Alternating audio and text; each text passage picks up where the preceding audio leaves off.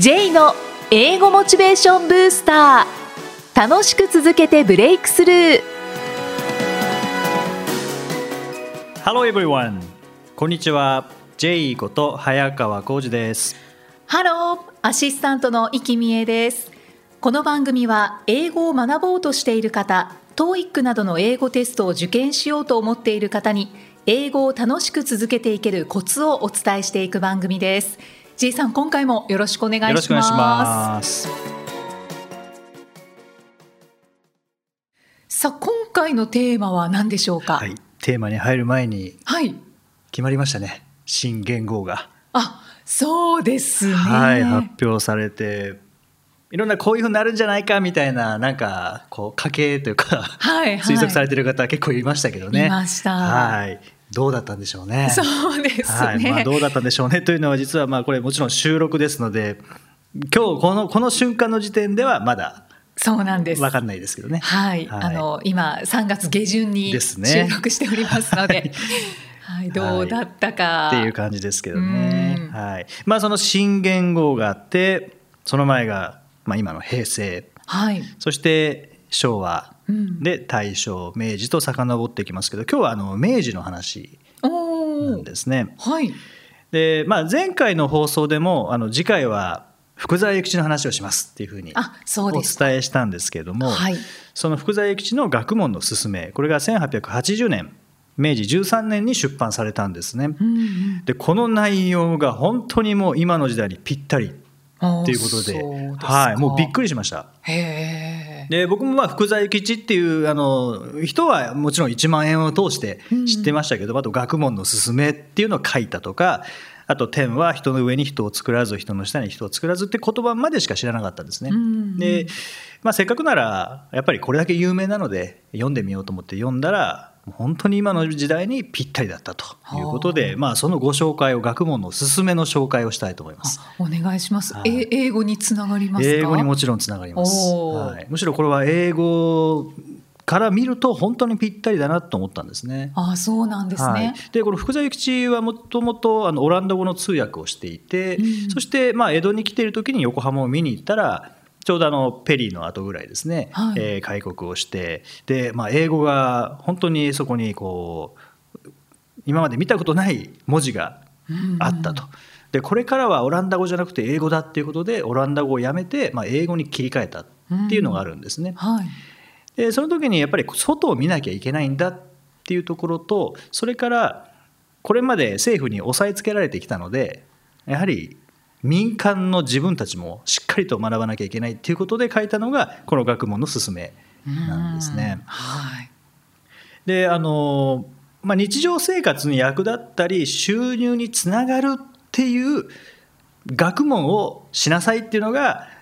福沢諭吉の言ってる学問の勧めなんですねただ勉強しなさいじゃないんですよね。はいはい、はいなので自分の生活のために、そうですね生きるためにそうなんですね、うんうんだからあの社会でい使えないものとか日常生活に役立たない学問は意味がないっていうところまでそれは実害でしかないっていうところまで言い切ってるんですへえそうなんですね、 はい、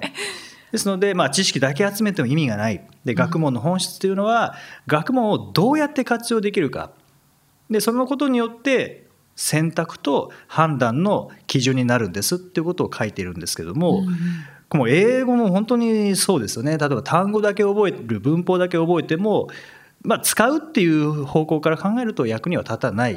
ですうねんそれだけだと、うんそうですねもちろん基礎にはなるんですけどね。はいでじゃあ英語をやる本質何かっていうと、まあ、どう活用するかっていうところであとはもちろんこう可能性が広がるとかっていうのはありますけどね、うんただまあす今後の選択と判断の基準にはなるかなと思うんですよね。うんなるほどねあの私も最近、はいこの明治維新だったりはいペリー来航うのんところを他の仕事ではいちょっとすごくこう勉強させていただく機会あがーはいありまして、うんこの時代の方たちって本当に先見の明があるなって思いますね。何なんでしょうね。なんでしょうねだからこそあのそこからもうすごい勢いではい発展していったのかなとも思うんですけど、うん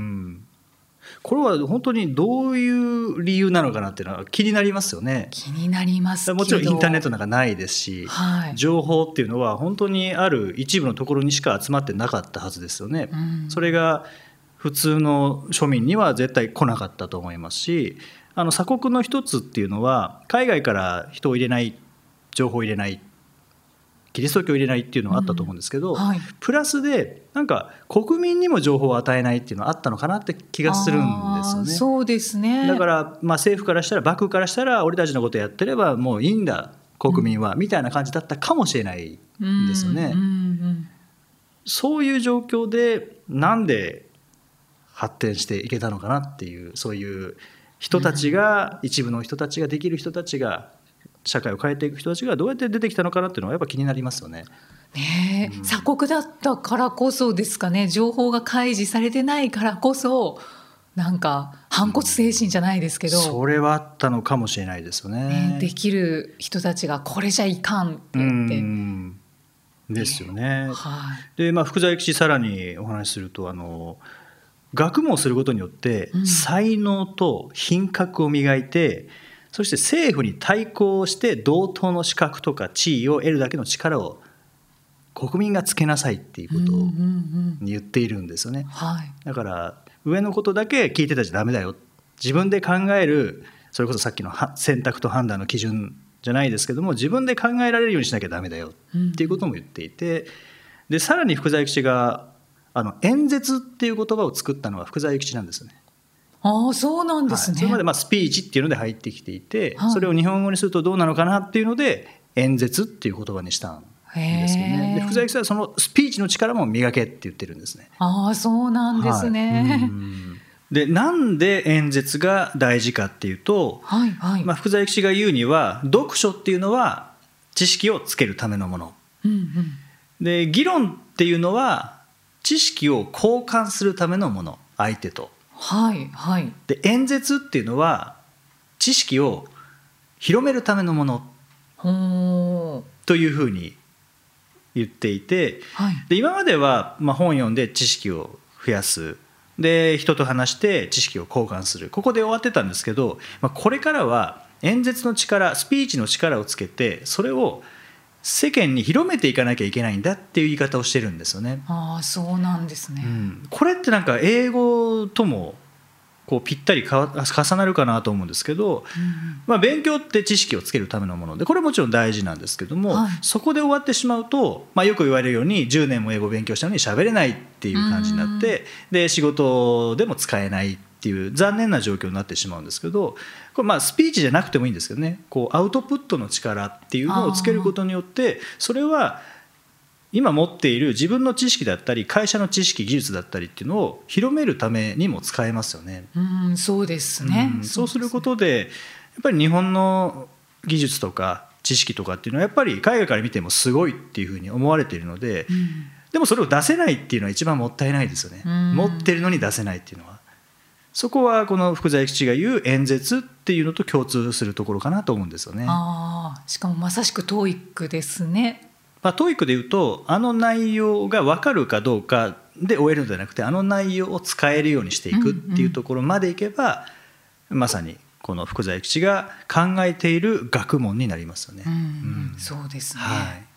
本当今の時代に通じいますやね。もうこれ本当ぴったりだなと思ったんですね、でもちろんそれは日本語でもそうです日本語で学問するとかスピーチの力を磨くっていうのもそうですしこれにプラスで英語が身についたらもう本当にどこに行っても仕事できますしどこに行っても生活できますからね、うんで新た新しいものもどんどん生み出せる力っていうのは身につけられると思うのでうんこの福沢諭吉の学問の勧めは結構バイブルになりうるんじゃないかなと思うんですよね。ね、本当ですね。いや、本当に表面しか知りませんでしたっいてやいう。本当にあの感じで勉した強しなさいっていう本かと思ってたんですけどねなんか両親にプラス福沢諭吉みたいなまだ勉強しなさいって言われるのかみたいな思ったうんでるすさけどいよって いう。 違いましたね。ね、本当ですねう。んこの福沢諭吉さんの学問の勧めを読んで、はいじゃあ英語でどうやって活かせるかっていうのをなんか考えられる機会になりそうですね。そうですねだからあのもちろん英語の勉強って教材やるっていうのも大事なんですけどももうちょっとこう俯瞰的に見るためにそういう学問の勧めだったり、まあ、他の古典だったりしてもいいと思うんですけどね、うんあこれって今の時代で英語を絡めたらこういう視点でものを考えられるなとかこういうふうな可能性に広がっていきそうだなとか、うんまあ、自分の中にどうやって取り込めるかっていうのを参考にするっていう意味ではすごくいいですよね。うんそうですねもう。それが140年も前の本から学べるっていうのが何なんでしょうね。いやー本当にすごいでうんす。なんか本質がこの中に詰まってるんじゃないですかね。うん、そうですねう。んああ、学問の勧め読むしかないですでね。すね。僕も話しながらちょっともう一回読み直したくなってきたの で、はい、また読み直します。はい。英語で名言。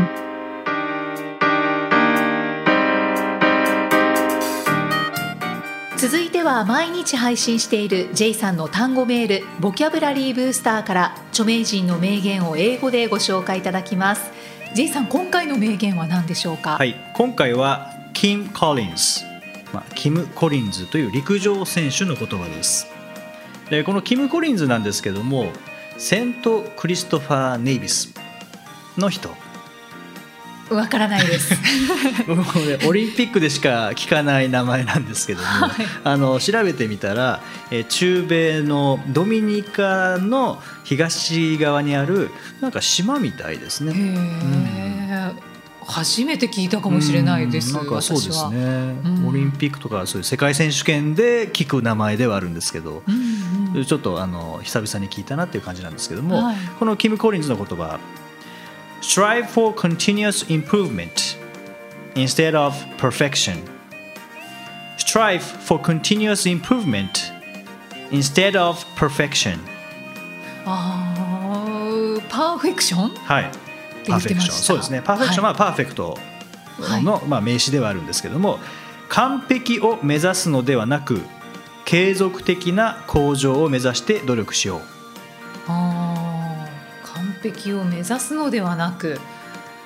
大事ですね大事ですね。どうしても完璧目指しちゃいますけどね。 そうですね、うんでできなくてがっかりするっていう。うん、うんうんそしてもうやめちゃったやりめとちかゃうありますね、はいよくうん、そうではなくてこう継続的な向上を目指して努力する。これはもう何でもそうですね勉強でもそうですしスポーツとか仕事でもそうかもしれないですそうよでねすね、うん継続って本当に大事ですよねもう継続でしか上達しないですもんうね、んまあ、逆に継続さえすれば絶対上達するっていうところでもありますけどねはいはい、それは英語でもそうですし多分話すとかっていう方でもそうですよねそうですね、うんスポーツでもおそらくそうでしょうしうんうんうん例えばまあ英語で言うと、まあ、ある教材があるとしますよねでそれを完璧にするってもちろん大事なんですけどもやっぱり全部覚えるっていうのは結構ハードルが高いので,、はい、で100問あったら100問全部正解させるっていうのも結構ハードルは高いので、うんもちろん目指すのはいいのかもしれないですけどもそれよりも今日例えば10問中2問しか解けなかったでまた勉強して明日は10問中3問解けるようになったっていうだけでも継続的な向上になりますからうね。ん、そうですよね。 1週間で完璧にするよりも1ヶ月でずーっと伸ばしていくっていう方が後から振り返ったらどっちの方が力になってるかっていうと多分継続的に努力して向上させた方が力になってるのかなと思うんですよね。うんうん、もう本当にコツコツ一日一日の積み重ねですそね。うですねだからまあ目標は大事ですけども完璧にそれをするぞっていうのは逆に足を引っ張る可能性もありますよね。うんそうなんですよね。完璧はそうですね。なかなか難しいですし、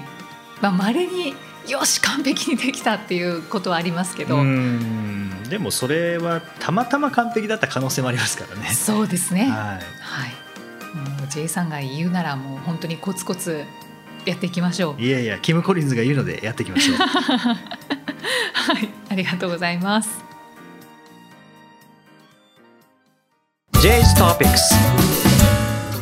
さあ、このコーナーでは J さんにまつわるあれこれをお話しいただきます。J さん、今回のトピックスは何でしょうか。。はいい、えー今回はまあ4月も始まったはい。新学期始まったばっかり新年度始まったばっかりですので、うん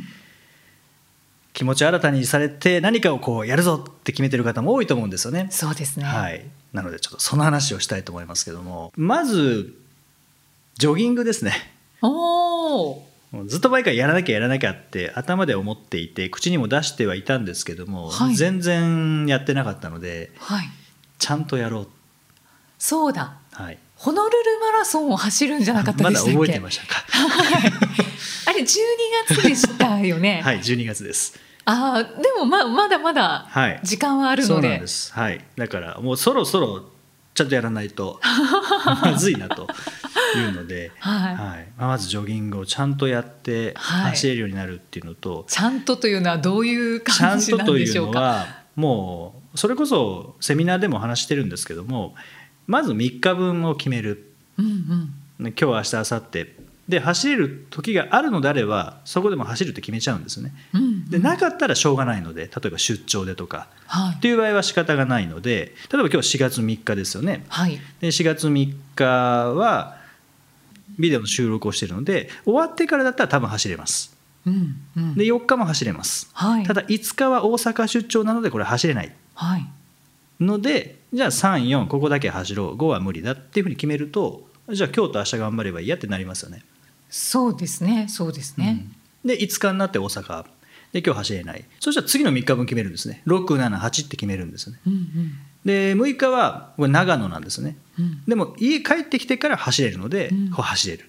で7は何もないので走れる。はいで8は1日セミナーなのでえちょっと走れない みたいな感じで3日分だけでいいんですね。うんうんじゃあこれ3ヶ月分決めちゃうと6月3日ってどういう状態かっていうのはあんまりピンとこないですよね。まだわからなかったりしますよねしだからそれだと続かないのでもうまず3日分だけにですね、うんうんでこの新年度って気合が入ってる状態なので、はいなんかもういろんな難しい目標とか立ててしまうんですけどもそれこそさっきのキム・コリンズじゃないですけども完璧を目指しちゃうんですね。うんうんでできなくてやめちゃうっていうふうになるのでもうまず3日分だけできる目標を決めてスケジュール決めてやっていけば確実に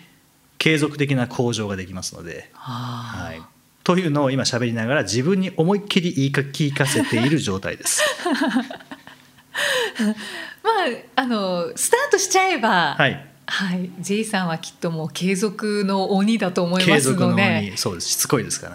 ね。もう一回始めればもうずっと続くんじゃないかとそこなんですけ思われますがど、そうなんですね。はいなのでジョギングに関してはいかに早く家を出るかっていうことなんですよね。ああ英語の勉強だったらいかに教材を開くかとかいかに CD を流すかっていうところが一つの一番のポイントなんですよね。そうですねそのやるやるスイッチそうなんですよで始めたらもうあのジョギングに出かけたらもうジョギングしかしかすることないのでできるんですけど ねそこなんですよね。うんうんだから早く家を出るっていううんうん英語だったらもう早く教材開くうん手元に置いておくはいジョギングウェアを玄関に出しておくうんうんジョギングシューズも揃えておくそうですねっていうところからやらないと無理ですよね。うんうんっていうのを話しながら自分に言い聞かせてるんですけどね。ちなみにちょっと聞きたいなと思ったのが、 はいあの英語の勉強で J さんがそうやってスイッチを押すはい、のをうんどうやってしていたのかをお聞きしたいんですけれど、まあやっぱり教材を開く。教材開くですねとでかすかあのそれこそ当時はまだカセットテープですからね、はいはウォいークマンの再生ボタンを押すとかうんうんやっぱそこですよねあもーうもう決まってますよ電車に乗ったらこれを聞くとかうんうん。家に帰ってきたらお風呂入る前に文法を学ぶとかあなんかもうスケジュールがもう完璧に決まってましたねあはいはい。はい当時の自分はすごかったですね何かにこうくっつけるんですね。何かにくっつけましたねえだから悩まなかったですよねうんうん。こん今どうしようとかなかったですねはいはい。電車に乗ったから聞かなきゃとか家帰ってきたから文法やろうとか、えーこれをやったからじゃあ次単語やろうとかっていうふうにもう本当流れ作業でしたね。ああ素晴らしい、うん習慣ですよね。習慣本当あの時は習慣でそれ僕2年間続けたのではいはあの2年間で本当英検4級から TOEIC800 点まで行きましたかい。すら、ね、ごい。いやーあの時は本当に完璧は目指してなかったですねうまくなりたいって意識だけでやってましたね。うんそれこそキム・コリンズの言葉通りのことをやってた気がしますね。あーうん、継続ですね。継続だけですね英語は本当に、うんそれをちょっとジョギングの方にも持っていこうと、そうです ね。これなんかな何年も言ってる気がするんですけどねジョギングをやりたいって思うところも大事ですね。大事大事です大事で すはいそうですねやらなきゃじゃなくて、はい別に誰かから求められてるわけでもないので、はいやらなくても別にいいんですけどね、うんいいんですけどもやっぱり目標を立てたしマラソン走るぞっていう目標も立てたし、はい、あとはやっぱり出張から帰ってきて疲れが取れないっていうのはすごく嫌なんですね。うんうんであのスキーのレジェンドの葛西紀明さんの本読んだらそういう移動の疲れはジョギングで取れるって書いてあったんですね。ああ、これはやらなきゃっていうのをそうなんですよね、はいうん意外と体を動かすことでこう疲れが飛ぶっていうのもあります意よね。外とそうなんですよね。はい、じゃあ私もピラティス始めまおす。ピラティスこれから始める感じですか。 そうですね。あいいであすねの実は2月にはい始めますとはい、整体の先生に言ったんですが、はい、あの気づけばもう4月、 大丈夫ですこれから3日分だけまず決めて、はい、そして行動するとそうですいう感じねで。すね、はいはいお互いに頑張りましょう。頑張りましょう。第99回お送りしてまいりました。さあジェイさん、はい4月20日21日にちょっと珍しいタイトルの、はいアルクさん主催のセミナーを担当されますよね。そうですね、えこーちらを、ははいい、ご紹介いただいてよろしいですか。まずなぜかタイトルに「僕は嫌だ」はい、っていうのが入ってるんですけど、はい、まあ、これトイックのセミナーなんですけども、まあ、何が嫌かっていうともうテクニックだけに頼って解き続けるそんなの嫌だうんとか、勉強してるのに点数が伸びないそんなの嫌だとか、まあ、いろんな嫌だがあると思うんですよね。はい、はいで今回のはもうテクニックに頼らない教育対策というのはもちろんあるんですけれどもその対策が例えばなるべく読まずに解くとかなるべく聞かずに解くっていう、まあ、いわゆるなんか裏技的な形で取り組んで問題解けるものもあるんですけどもそれでは英語力は変わらないですし、はいどっかで絶対頭打ちになるんですよね。でそういった方にとってはその対策をもう外してしまうっていう普通に聞いて普通に読むっていう方が実は効果的で効率的だったりもするんですようんうんね。なので、まあ、あのレベル的にはもう中級レベルはあるのにそこからどうも上に行けない殻が破れないという方の理由ってそれぞれあるので、うんうんそういったいろんな人の僕は嫌だ私は嫌だっていうのを取り外す2日間のセミナーなんですね。うんはい取り外す、はいああそういう方ぜひご参加ください、はいこの詳細はどこで見られるでしょうか、えー、とブログにも書いてありますし、はいあとはこの主催のアルクのサイトに行っていただければ、うんうんそのセミナー情報として載ってますので、まあ、そちらで細かいことはあのお読みいただけます。あはい、はいそして、えっと、先着順なんですよねそうですねはいあの定員はまだ埋まってないと思いますのであのお席があればまだはい今からでもお申し込みはできます。はいぜひぜひご参加ください、はそして、えーセミナー終了後は J さんにこう質問したりとかもできるあもちろんもちろんでしょうかはいはいはい、ですのでそういうのもぜひねあの活用していただきたいと思います、さあこの番組ではご質問ご感想を随時お待ちしていますメッセージは J さんのアメブロ英語モチベーションブースターの中のポッドキャスト下にお問い合わせフォームがありますのでお気軽にお送りくださいそれでは J さん Okay, thank you for listening. See you next week. Bye bye. この番組は提供株式会社ラーニングコネクションズプロデュースキクタスナレーション生きみえでお送りしました。